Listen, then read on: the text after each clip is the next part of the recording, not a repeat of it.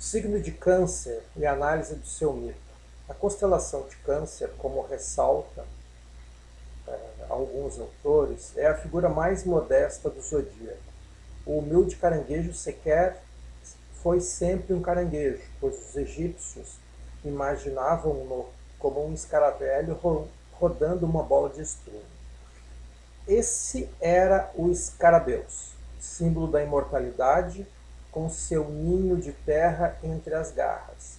No mito egípcio, é uma imagem de autocriação, pois acreditava-se que nascia de si mesmo, a partir da bola de estrume. Na realidade, né, para constar, é, o escaravelho coloca os seus ovos no estrume, né, e ele guarda aquela bola de estrume, de com os seus ovos para que virem larvas, para que se transformem no escaravelho. O escaravelho era chamado Kepri, que significa aquele que veio da terra, equiparado ao deus criador Atum, uma forma do deus Sol, porque o escaravelho empurra a bola de estrume à sua frente, assim como Atum empurra a bola do Sol pelo céu, por mais humilde que seja a constelação de Câncer, seu simbolismo está longe de ser insignificante. Para os caldeus e mais tarde para os neoplatônicos, o caranguejo era chamado o portão dos homens, por onde a alma descia das esferas celestes para a encarnação. Essas associações luminosas com Câncer sugerem uma dimensão um pouco diferente do bom cozinheiro e da mãe que o folclore astrológico popular nos oferece. É, de acordo com alguns autores gregos, Câncer e não Áries começava o zodíaco. Isso parece estar de acordo com a ideia de que esse signo representa a primeira emergência da vida, a entrada do espírito num corpo material. A cúspide da, da quarta casa do horóscopo, que é a casa natural de Câncer, é associada há muito tempo ao fim da vida Aqui ela é também imaginada como começo, pois é o ponto do sol à meia-noite, quando o velho dia morre e um novo dia nasce. No mito egípcio, o deus Sol atravessa os céus todo dia no seu barco dourado e toda noite desce para as cavernas do inferno. Ali ele luta com a terrível serpente e surge vitorioso a cada manhã para começar um novo dia. Essa ligação profundamente mística entre câncer e a própria semente e fonte da vida associa-o não apenas à mãe primitiva, mas também ao pai, pois essa linguagem mítica trata não apenas da emergência do ventre, da emergência do ventre, mas também da semente espiritual que fertiliza e começa uma nova vida. É, paradoxalmente, pode conviver lado a lado com as qualidades mais convencionalmente maternais e pessoais do signo. Ou seja, isso é muito intenso na vida do canceriano. O mito grego do caranguejo coloca-o mais decididamente no reino da mãe. O caranguejo aparece na saga do trabalho de Hércules, principalmente durante a batalha do herói com a Hidra, o monstro de nove cabeças de serpentes que estava destruindo os campos de Lerna. Durante a luta, todas as criaturas vivas ficaram ao lado de Hércules, mas do pântano onde vivia a Hidra saiu rastejando um imenso caranguejo, enviado pela deusa Hera para derrotar o herói, seu inimigo. O caranguejo agarrou Hércules com as pinças, mordendo seus pés e tornozelos. Essa manobra, mais ou menos característica de Câncer, quase fez o herói perder sua batalha. Mas no fim, Hércules pisou no caranguejo e o esmagou. Era honrando por obedecer suas ordens, promoveu aos céus, no caso do caranguejo. O ódio de Hera por Hércules deve-se declaradamente ao fato dele ser filho de uma das concubinas de Zeus. Mas, na realidade, é a raiva da matriarca contra o herói intruso que ameaça o seu reinado. Certamente existe uma face mais escura de câncer que reflete esse problema, e a batalha para se libertar tanto do poder da mãe como da mãe, muitas vezes, é uma questão acentuadamente difícil na vida dos cancerianos. O caranguejo aqui é o câncer arcaico, para quem a maternidade é tudo, e para quem o pai é simplesmente o fornecedor da semente. Esse elemento mais regressivo de câncer opõe-se à reivindicação do ego por consciência e liberdade de escolha, assim como a mãe terrível arquetípica prefere combater e até destruir o filho em vez de deixar que ele escape a seu domínio.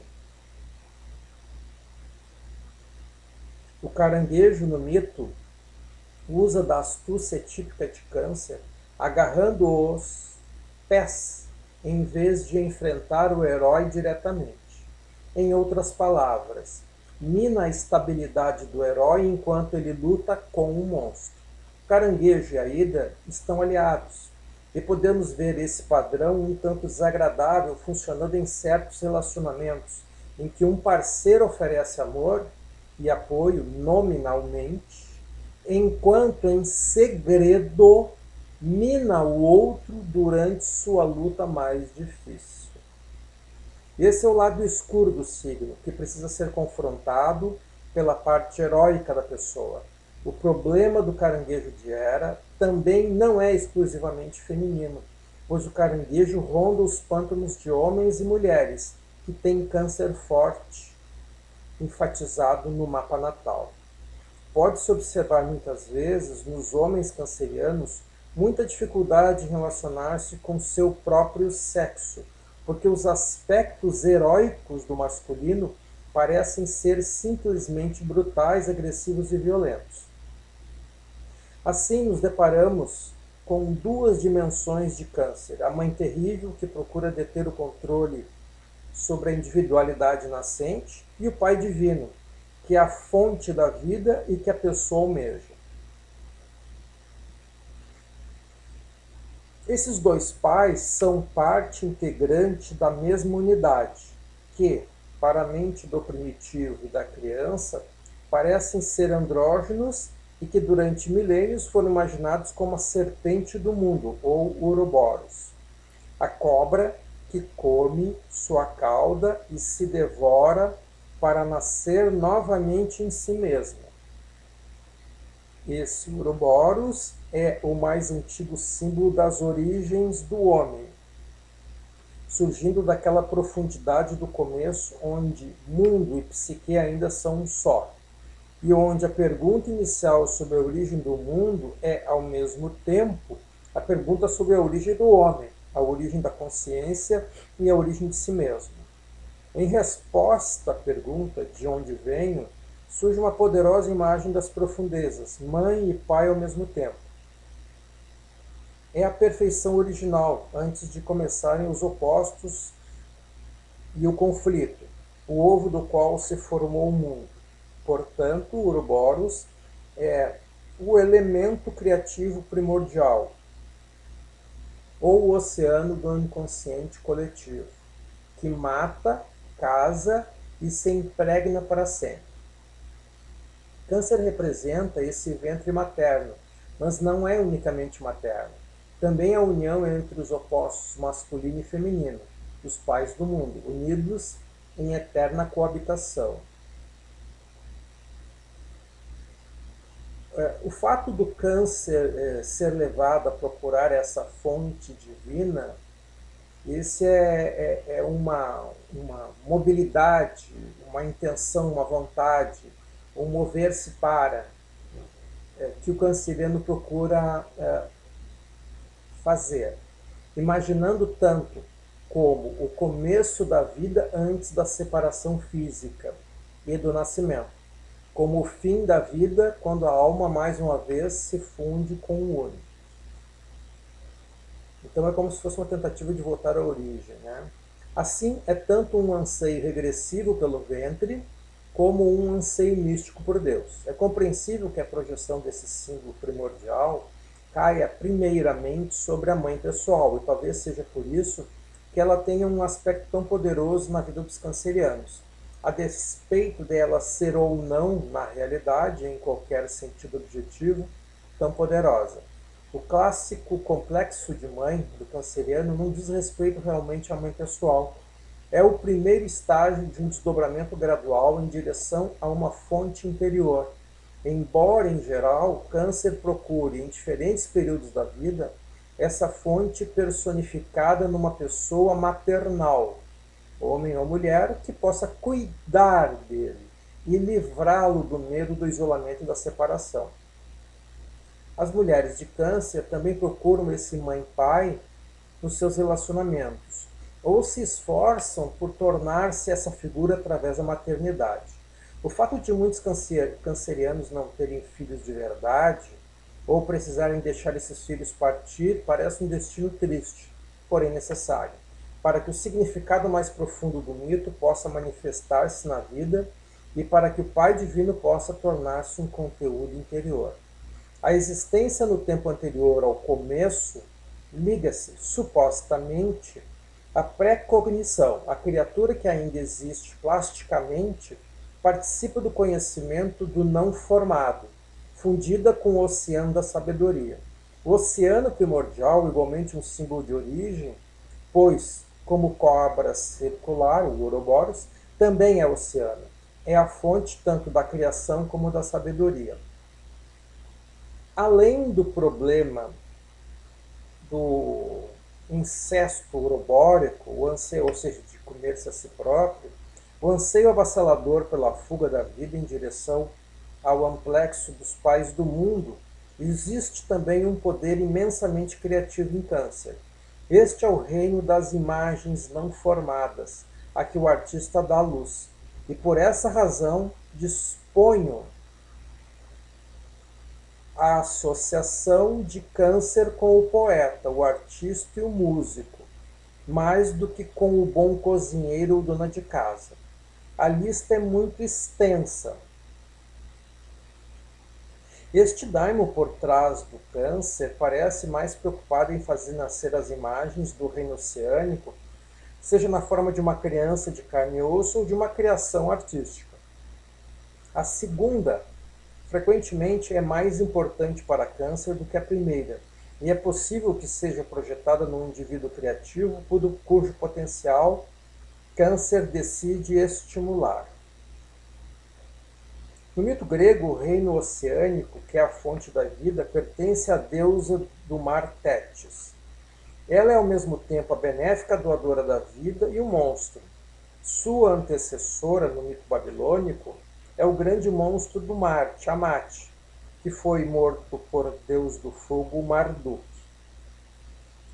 e de cujo corpo desmembrado saiu toda a criação.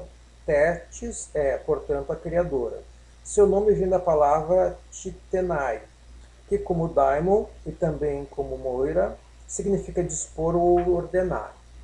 No começo do Gênesis, o Espírito de Deus move-se sobre a superfície das águas. Mas Tétis não é apenas Deus, ela é a própria água.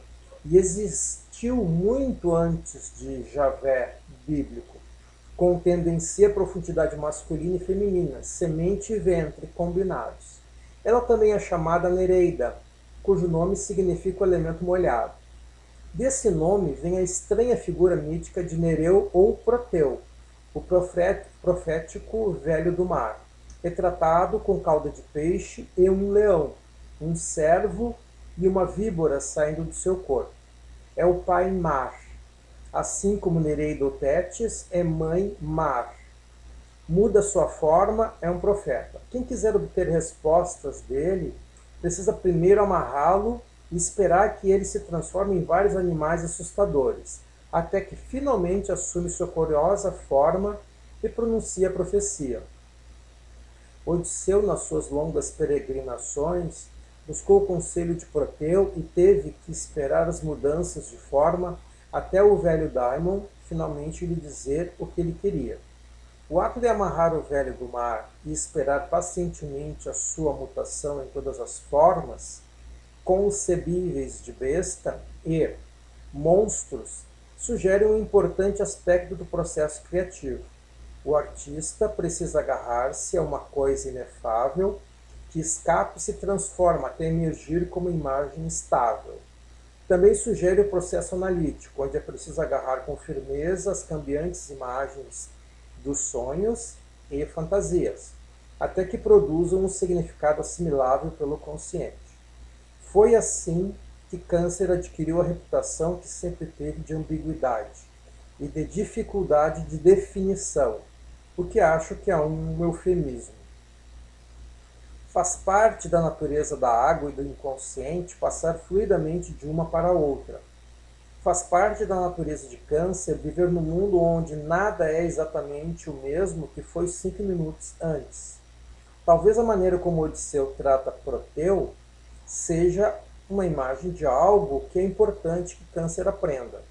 Capturar o velho, mago das profundezas e segurá-lo firmemente, até que ele solte sua sabedoria.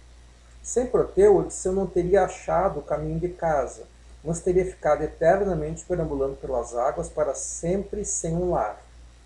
Poseidon quis cortejar Tétis, porém uma profecia dizia que qualquer filho de Tétis seria maior que o pai. Esse tema sugere que as crianças do reino das águas têm algo de luminoso, além de abrir outro tema relacionado a câncer. Trata-se do relacionamento de mãe e filho e o relacionamento de câncer com seus filhos, em geral, biológicos ou não. Poseidon desistiu da corte, e Zeus, que em algumas versões da história também a desejava, decretou que Tétis devia casar-se com um mortal, em vez de colocar os deuses em perigo, gerando um filho capaz de ameaçar o maior dos Olímpicos. Assim, a deusa também, uma profetisa na forma masculina de Proteu, só pôde se, se acasalar com homens. Em outras palavras, seus poderes criativos precisam ser canalizados através da consciência humana e da expressão humana. Isso parece ter analogia com a afirmação de que as transformações e os desenvolvimentos da psique não podem ocorrer sozinhos, porém dependem da interação com o ego, mesmo que a relação como a de Tétis e seu amante mortal seja entre algo divino e algo humano.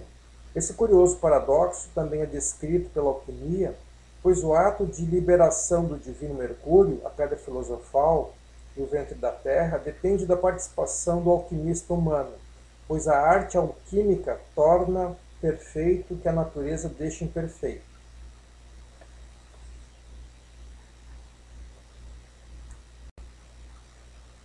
O resultado das discussões no Olimpo sobre o destino de Tétis é que ela se casou com um homem chamado Peleu. Teve com ele o famoso herói Aquiles, que tem todos os sinais de um canceriano. Graves diz que seu comportamento Graves é um autor. Diante das muralhas de Troia, quando fica de mau humor na sua tenda, é histérico.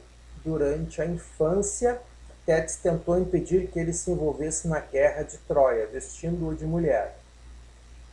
Na verdade, Tétis teve sete filhos de Peleu, e, bem de acordo com essa natureza matriarcal, não tolerava a ideia de que os filhos seriam mortais, condenados à morte conseguiu roubar seis deles e queimar sua carne mortal para que pudessem ascender ao Olimpo e assumir seu lugar entre os deuses.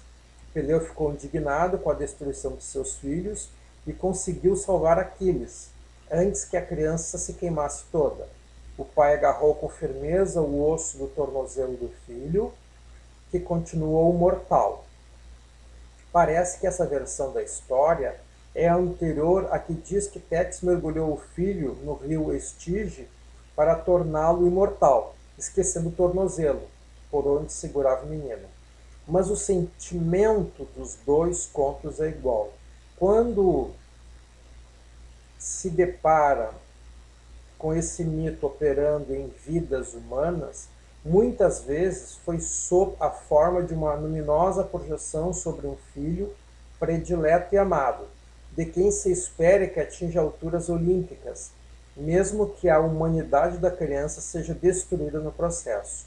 Às vezes, quando não há filhos de verdade em quem projetar a visão do desempenho sobre-humano, o canceriano tem essa postura com relação à sua própria criatividade, achando que tudo que vem dele é imperfeito e desagradável, a menos que seja divino. Essa pode ser a razão por que muitos cancerianos não externam seu potencial criativo, esperando até que um parceiro amado ou um filho venha realizar essa tarefa. A história de Aquiles é meio curiosa. Havia uma profecia de que ele ou morreria jovem ou muito glorioso, ou viveria uma vida longa em glória em casa. Parece que as parcas estavam indecisas e lhe deram mais opções do que a maioria das pessoas. Naturalmente, sua mãe Testos preferia a última escolha, mas Aquiles escolheu a primeira. Acho que isso não precisa ser tomado literalmente como qualquer, qualquer motivo mítico não exige uma ensinação literal, mas sem dúvida a batalha para se liberar da deusa significa colocar em risco a própria mortalidade e talvez morrer em outros níveis para se tornar livre. Esse monumental esforço por parte de Câncer é frequentemente o ato que libera o potencial da imaginação criativa. Mas existem outros tantos cancerianos, talvez mais, que escolhem o segundo caminho e continuam a vida inteira próximos do conforto da mãe sacrificando qualquer potencial que poderiam realizar. Tétis, como já vimos, trabalhou ativamente para impedir que Aquiles se juntasse aos guerreiros que iam para Troia. Parece efetivamente que a experiência de câncer que tem da mãe é de uma trava que o segura. Porém, Odisseu descobriu Aquiles escondido entre as mulheres e o levou para a guerra. Durante as batalhas, assistimos à constante interferência de sua mãe, a deusa, correndo à sua tenda para levar-lhe uma nova armadura, roupas limpas e assim por diante. É de surpreender que Homero não fala em sopa de galinha. Se a Ilíada não fosse uma história tão grande e trágica, seria hilariante. Esse trecho, sem dúvida, é dolorosamente engraçado. A única coisa capaz de tirar o Aquiles emburrado de sua tenda para entrar em combate é a morte de seu melhor amigo e amante Patroclo. Só aí se revelam sua verdadeira coragem e seu brilho. Parece que isso também é uma faceta de câncer. Nada incita o signo à confrontação direta da vida, a não ser a profunda perda emocional. O tema da grande deusa é uma ameaça que aparece de uma ou de outra forma em muitos outros signos, Câncer parece descrevê-la como a parteira da vida e regente do mar. Ela é a água uterina de onde surge a criança e a água inconsciente de onde surge a identidade individual. Essa grande imagem da mãe permanece como a mais poderosa força na vida de Câncer. A tendência mais tarde é desviar-se da mãe pessoal como caminho exclusivo para o inconsciente criativo mas seja qual for a forma em que aparece, câncer está sempre ligado a ela, para o bem e para o mal.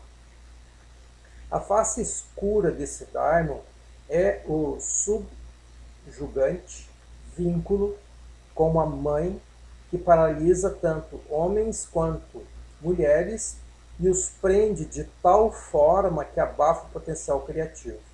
A face luminosa é o potencial de dar à luz as imagens do inconsciente. A questão da separação da mãe é um monumental rito de passagem na vida dos cancerianos, que precisa ser executado muitas vezes, em muitos níveis diferentes. A semelhança do caranguejo real, precisa ficar perto da água e da terra, Câncer é compelido a se apoiar no mundo concreto, com um dos pés eternamente na água, para que ele mesmo finalmente possa tornar-se o ventre de onde nascerão os filhos do mar.